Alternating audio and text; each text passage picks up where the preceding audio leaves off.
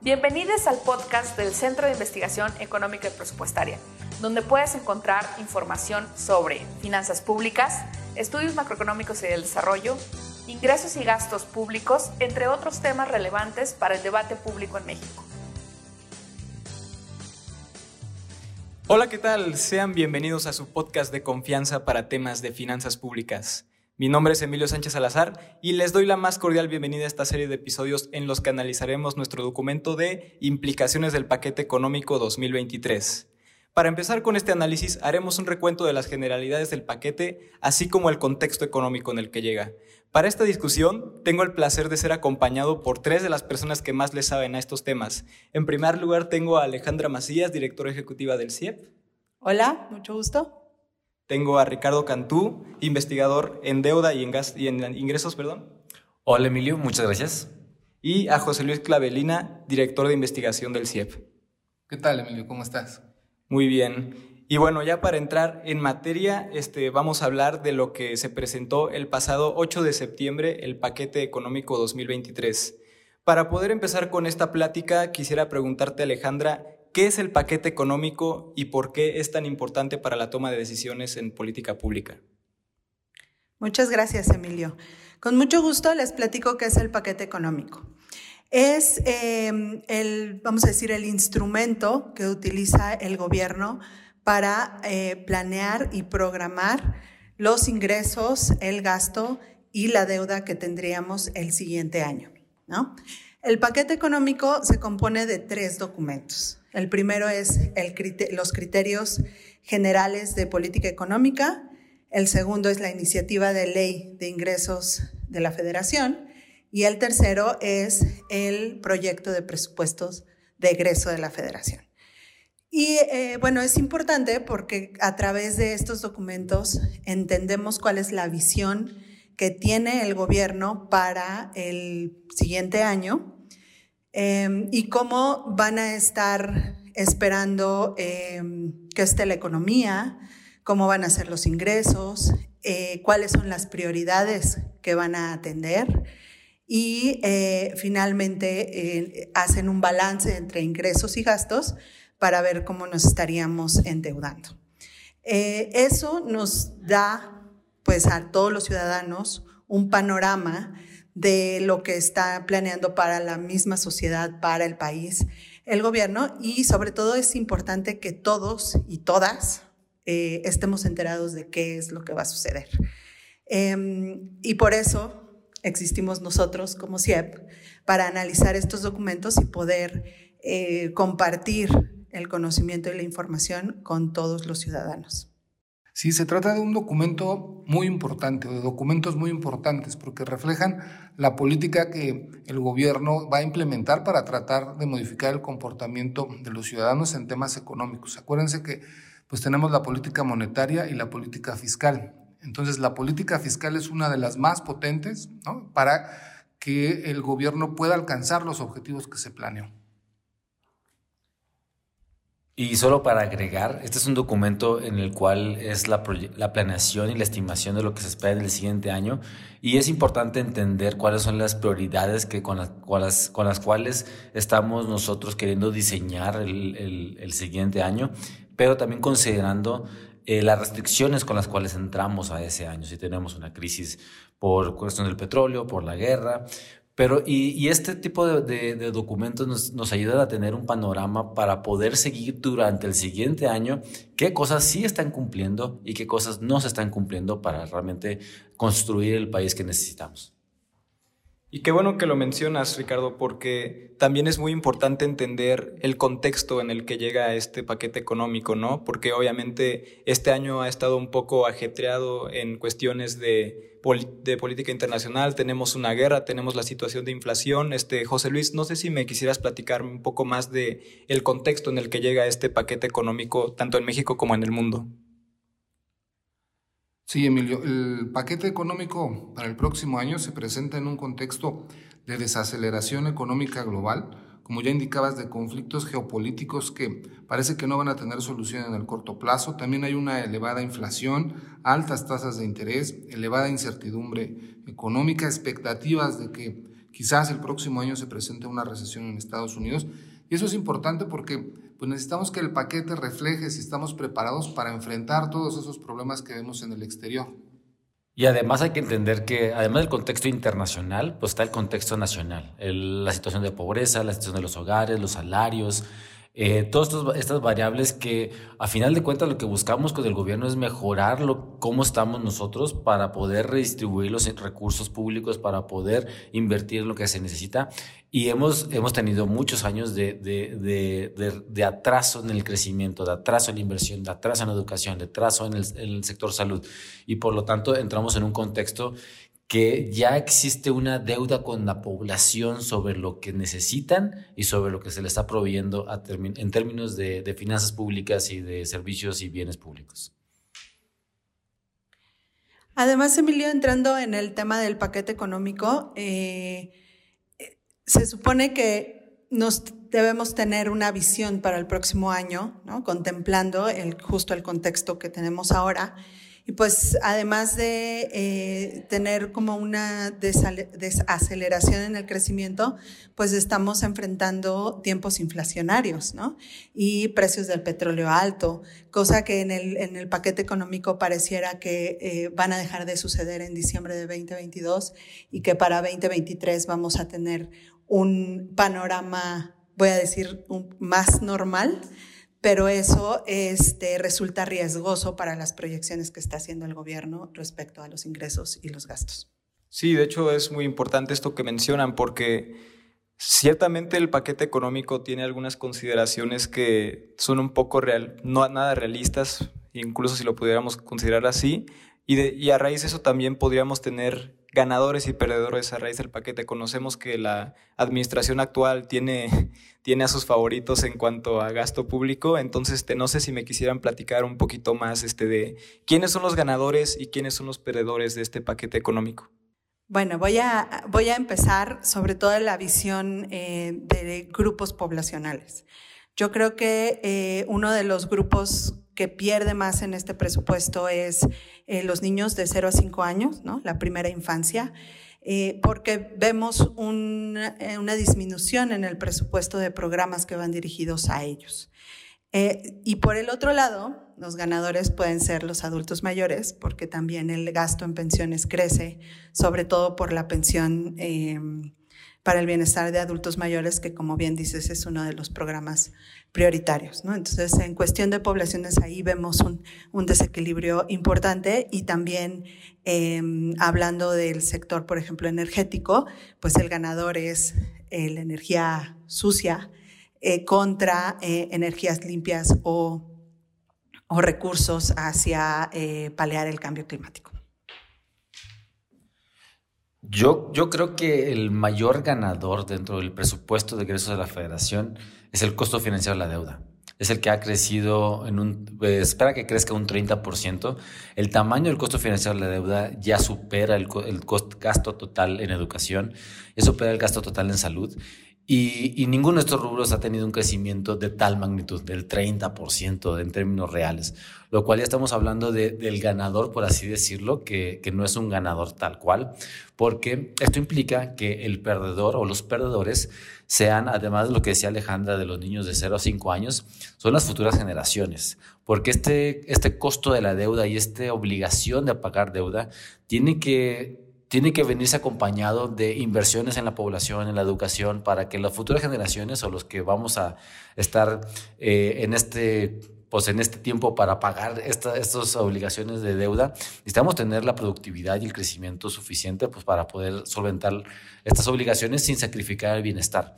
Yo considero que realmente los, los, los menos considerados o los mayores perdedores son las futuras generaciones. No estamos invirtiendo en, en infraestructura, no estamos invirtiendo o haciendo mejoras en la calidad educativa, no estamos realmente previniendo eh, enfermedades crónico-degenerativas, sino que estamos eh, eh, pues dejando que la salud se, No estamos preocupados ni en la inversión de la salud, de mantenernos sanos, de mantenernos con, con vitalidad. Y entonces yo creería que las futuras generaciones, dado que todavía no, todavía no nacen, serían las mayores perdedoras porque si bien esta deuda pública se les va a heredar, es probable que estos beneficios que tengan o este, estos, sí, los beneficios que tendrían o se derivarían por el endeudamiento, tal vez ni, ellos lo vean y tengan que como quiera que pagar estos altos costos eh, financieros que como bien decía José Luis, tenemos altas tasas de interés y si esto no se regresa a niveles pre-2022, pues estaremos hablando de costos realmente altos y que representarían retos nada triviales eh, en, los, en los años próximos. Yo diría que en el corto plazo ganan los pensionados y ganan algunos programas sociales y proyectos de inversión, proyectos emblemáticos. Por ejemplo, el tren Maya va a recibir más de 140 mil millones de pesos en 2023, casi 100% más que, que un año antes. Y si no fortalecemos nuestros ingresos pronto, en el largo y en el mediano plazo, pues todos vamos a ser perdedores de, de este tipo de políticas. Sí, efectivamente, y como tú bien mencionas, este, se hace un gasto muy importante en uno de los proyectos emblema de esta administración, que es el Tren Maya, pero también a mí me interesaría saber cómo están parados estos demás proyectos que incluso ya se han dicho que están terminados, por ejemplo, puede ser este, el aeropuerto de Santa Lucía o incluso este, la refinería Dos Bocas, ¿no? que ya tuvo su inauguración hace unos cuantos meses. ¿Alguno de estos proyectos tienen este, un presupuesto proyectado para 2023? Sí, para todos se proyecta al menos el mismo presupuesto que tenían el año pasado. Eh, lo importante aquí es ver si hacia futuro estos proyectos van a tener el rendimiento económico y social que se espera. Todos estamos pensando que, eh, pues, bueno, que ojalá así sea, ¿no? Y, y, que se hayan hecho los estudios previos de factibilidad, etcétera, para que no veamos hacia futuro que se conviertan en elefantes blancos, como se les suele llamar a este tipo de proyectos. Yo, yo creo que lo que falta de, de, o sea, estas, estas inversiones en Dos Bocas, en el aeropuerto, en el Tren Maya, si bien tienen cierta lógica económica, aunque tienen más lógica política, lo que creo que hace falta todavía muchísimo más la inversión, y disculpen que, que reitere, inversión en la población. Tenemos que invertir que la gente esté sana, que la gente esté educada, que la gente pueda ahorrar y que no y que y si ahorra no se les no se le pierda el dinero con la inflación. Es una inversión que estamos a veces pensando mucho en, en, en, infraestructura, como en, tubos, en, cemento. No, pero, pero la mayor inversión es la gente, la gente que siga educando, que siga preparándose. Y aquí eh, yo me atrevería inclusive a mencionar que la educación, cuando inviertes en educación, no solamente es una inversión que se tiene que realizar a los niños, Podemos hacer una educación a todas las edades, adultos, a, adultos mayores, que puedan seguir actualizándose, que puedan seguir este, eh, aprendiendo nuevas áreas y nuevos conocimientos que año con año o década tras década se, se están renovando. Y ese tipo de inversiones, esas son las que más hacen falta. Y si bien tenemos eh, proyectos emblemáticos, el más emblemático, el proyecto más emblemático debe ser la, sociedad, una sociedad próspera, una sociedad educada, una sociedad con cultura, una sociedad con deporte, una sociedad este, con, salud y, y esas son las inversiones que, son los grandes ausentes en este paquete económico 2023, desde mi opinión. Bueno, yo solo quiero em, apuntar que el, el, gasto en inversión es de los más bajos en los últimos eh, seis años, ¿no? Es 3.8% del PIB. Y eh, también quiero poner en perspectiva lo que se gasta en estos proyectos emblemáticos, que es menos del 30% de todo el gasto en inversión. Y el resto, la mayoría se va a Pemex. Entonces, eh, abono a, lo que dijo José Luis, hay que ver si son, si tienen retornos positivos, ¿no? Porque por un lado está la inversión en Pemex, que realmente no sabemos a dónde se va y por qué no da esos rendimientos que esperamos como país. Eh, pero estos eh, otros proyectos de esta administración, pues tampoco lo sabemos. Entonces, por un lado tenemos baja, baja inversión, baja infraestructura y por otro lado no sabemos si va a resultar positivo. Sí, todos ustedes tocan puntos muy importantes que se tienen que traer a colación para poder entender mejor cómo está compuesto el paquete económico. En primer lugar, me gustaría regresar a lo que mencionó Ricardo sobre la inversión que tenemos que hacer hacia la gente, ¿no? Yo quisiera sobre todo enfocarme en dos áreas, que es la educación y la salud, ¿no? Obviamente venimos saliendo de una pandemia este, donde muchísimas personas salieron afectadas en cuestiones de salud, pero sobre todo también en educación. No sabemos bien, no tenemos todavía una evaluación muy concreta de las pérdidas de aprendizaje que pudieron tener los niños este, en la pandemia y por las clases en línea. Entonces, este, me gustaría saber este, cuál la previsión de gasto que se tiene para educación en 2023? Bueno, el, sector educativo eh, y el sector salud también, ambos tienen em, aumentos en el presupuesto respecto a 2022, pero son aumentos que parecen este, como si no, no hubiera, ¿no? O sea, necesitamos inversión, como ya lo mencionó Ricardo, mucho mayor eh, para tener poblaciones em, saludables, con educación que puedan tener mejores eh, retornos a futuro. Y pues eso no está sucediendo. Y a mí me llama mucho la atención porque hay políticas ¿no? que se anunciaron apenas para los dos sectores, pero no van acompañados de un presupuesto. Y si no tenemos presupuesto, pues eh, va a ser muy difícil que se implementen y que tengan resultados. Em, y aquí entra un factor importante que eh, puede ser uno de los ganadores, que es el gasto federalizado. ¿no? Tiene también un aumento y las entidades federativas como los municipios tienen responsabilidades para proveer de servicios de salud y de servicios de educación. Sin embargo, eh, también este año publicamos un documento de finanzas públicas locales donde eh, no quedan claras cuáles son estas responsabilidades, ni cómo las tienen que financiar e incluso tampoco tienen claro cuáles son las necesidades de cada una de las poblaciones dependiendo de la región. Em, entonces, bueno, hace falta mayor coordinación entre federación, estados, municipios y eh, sobre todo necesitamos un mejor financiamiento de estos dos sectores que además son los derechos eh, básicos que tenemos en la Constitución. Yo creo que estos dos, dos sectores son fundamentales y además durante la pandemia se vieron muy afectados. Eh, fue claro cómo durante la pandemia mucha gente dejó de asistir a la escuela y, que las clases que se hacían en línea o por medio de televisión, pues no eran las mejores, ni se generaban las mejores condiciones para que los niños pudieran seguir aprendiendo. Y también en materia de salud se generaron muchos rezagos. Es decir, sí se compraron vacunas, se atendió a la población de alguna forma cuando se enfermó de COVID, pero se dejaron de atender muchas otras enfermedades no se atendían, por ejemplo, este, enfermedades que tenían que, ver con el cáncer o incluso programas de vacunación que se suspendieron por la pandemia. Y creo que eso hace falta eh, en, el, en el paquete económico, ver un esfuerzo por parte del gobierno federal para resarcir estos daños que ocurrieron durante la pandemia. Y particularmente sobre el tema de salud, yo creo que de las cosas que más urgen también es pensar diferente. Es pensar no en curar enfermedades, sino en mantener sana a la población. Eh, la mejor política pública que puedes hacer para en costo-beneficio en, en, términos de salud es la prevención. Saber cómo comer, saber cómo descansar, saber cómo eh, hacer ejercicio, tener un hábito saludable, eh, todo ese tipo de, condiciones que sabemos que la pandemia nos, nos reflejó que la población ya estaba muy enferma y, la comorbilidad de, lo que tenía el COVID con respecto a otras enfermedades, pues estaba, la correlación es bastante alta.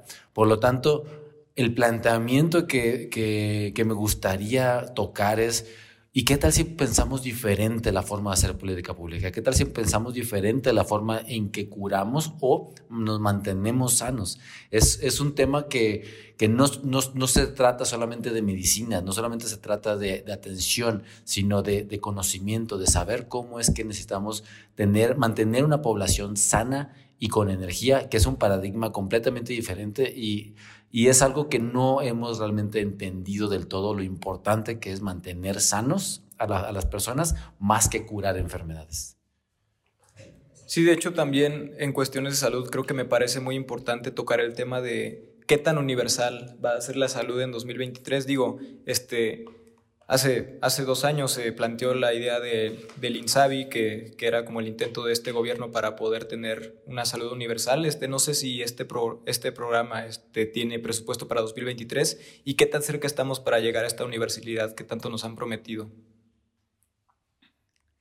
El problema, Emilio, es que nunca se acabó de definir bien lo que era el INSABI, eh, si era un programa, si era un instituto, no apareció nunca como tal en el presupuesto. Eh, había un programa vinculado a eso, pero tampoco eh, hubo reglas de operación o pautas o lineamientos, como que se quedó un poco en el limbo y luego cae la pandemia y pues siguió en el limbo, ¿no? Lo que tenía que hacer el gobierno era atender la, o medio atender la pandemia como lo hizo.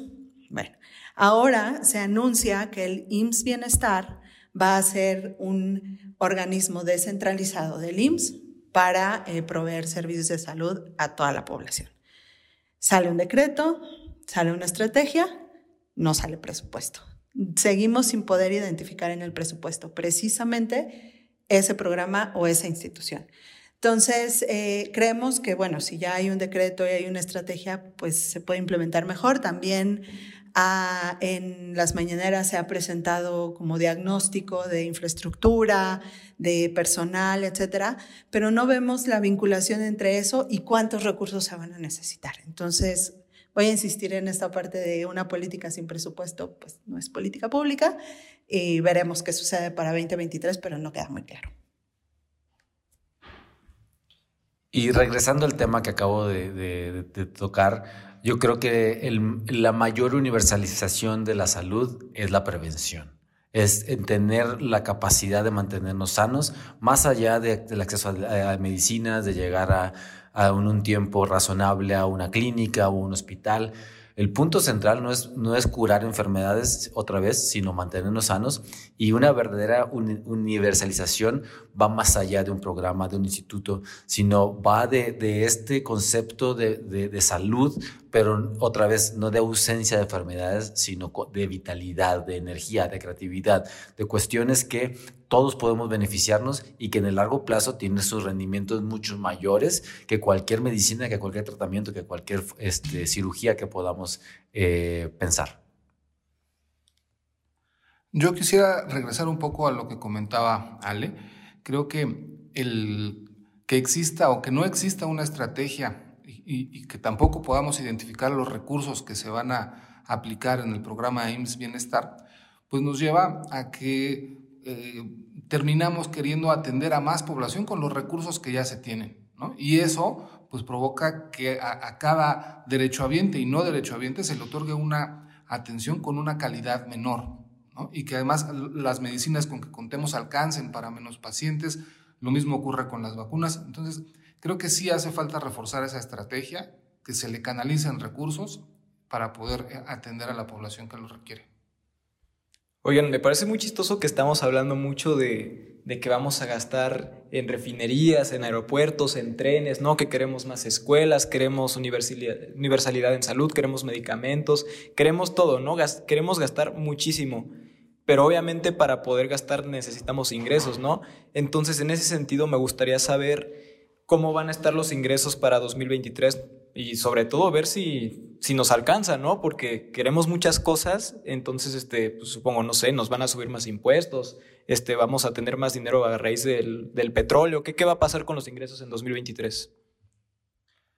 Ok, esta es una, una cifra interesante que, que quisiera tomar un poquito de tiempo para que me entiendan. No es tan difícil. El asunto es si pensamos cómo van a ser los ingresos para el 2023 y los comparamos con cómo pensábamos que iban a ser los ingresos en el 2022, vamos a tener un, vamos a tener un crecimiento real del 9.9%. Pero eso es lo que la estimación que teníamos en el 2021 para el 2022. Ya que pasó el 2022 y tenemos una mayor recaudación por los ingresos petroleros derivado al aumento en, el, precio del petróleo, aunque tenemos un estímulo fiscal que se está yendo mucho, mucho dinero para que las gasolinas no suban de precio y contener la inflación. Estamos viendo que si ya comparamos las estimaciones de cierre de los ingresos del 2022 O sea, no la estimación que pensamos en el 2021, sino ya con lo que hemos observado en este año. ¿Cómo vamos a cerrar los ingresos?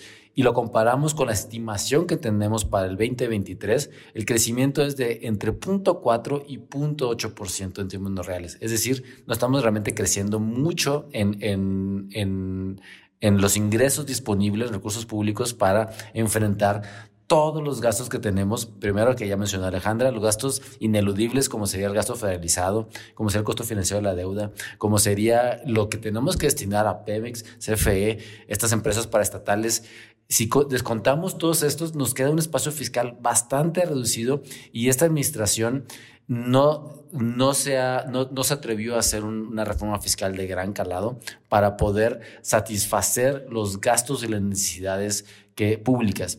Lo que estamos viendo es, estamos manejando a través de recaudación secundaria, estamos apretando algunas tuercas para poder que paguen adeudos, para poder evitar algún tipo de, o sea, para que paguen los, sobre todo los grandes contribuyentes un poquito más, pero eso no es suficiente. El, el déficit presupuestario es de 3.6% del PIB, que si agregamos otro tipo de, de, compromisos, llega hasta 4.1% del PIB un desbalance de cuatro puntos del PIB, es decir, si, si el, el, IVA es un poquito más del cuatro puntos del PIB, significa que necesitamos el equivalente a un nuevo impuesto del calado de IVA, del IVA, para poder satisfacer todos los compromisos y todos todas las promesas que el gobierno ha hecho a la población, lo cual hace que los ingresos sean insuficientes y que nos urja y requiramos una reforma fiscal de gran calado por lado de los ingresos, de los ingresos.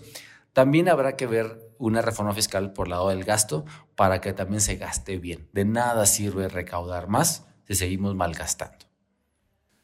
También coincido con, tu pregunta, Emilio. Se plantea un gasto muy fuerte, con un crecimiento importante, pero no se plantea cómo fortalecer eh, en, la misma medida los ingresos. Este, eh, y, también pues tuvimos que recurrir entonces al endeudamiento, un endeudamiento muy, muy elevado, eh, como ya decía Ricardo, de más del 3% del PIB. Creo que de esta plática nos podemos llevar muchas cosas. Este, lo más importante creo es que las generaciones futuras están perdiendo porque la deuda es excesiva, hay muchísimos gastos y muy pocos ingresos y a raíz de eso, este, yo quisiera preguntarles a manera de conclusión. Obviamente el secretario en la entrega del paquete económico calificó este paquete económico en tres palabras como equilibrado, responsable y realista. Ahora quisiera saber de parte de ustedes en tres palabras cómo calificarían este paquete económico. Eh, bueno, yo después del análisis que hicimos en CIEP, eh, calificaría este paquete económico como inercial, riesgoso y endeudado. Yo lo calificaría como insuficiente, como cortoplacista y aquí voy a repetir la palabra endeudado también. Yo lo calificaría de inequitativo, optimista y riesgoso. Y bueno, ahí lo tienen. Este ha sido nuestro primer episodio. Recuerden que pueden consultar nuestro documento de implicaciones del paquete económico 2023 en nuestra página ciep.mx. Y también recuerden que pueden aportar al debate de este episodio utilizando el hashtag en tres palabras en nuestras redes sociales, arroba ciepmx. Y bueno, sería todo. Muchas gracias por su compañía, gracias por escucharnos y nos, nos vemos en la siguiente semana.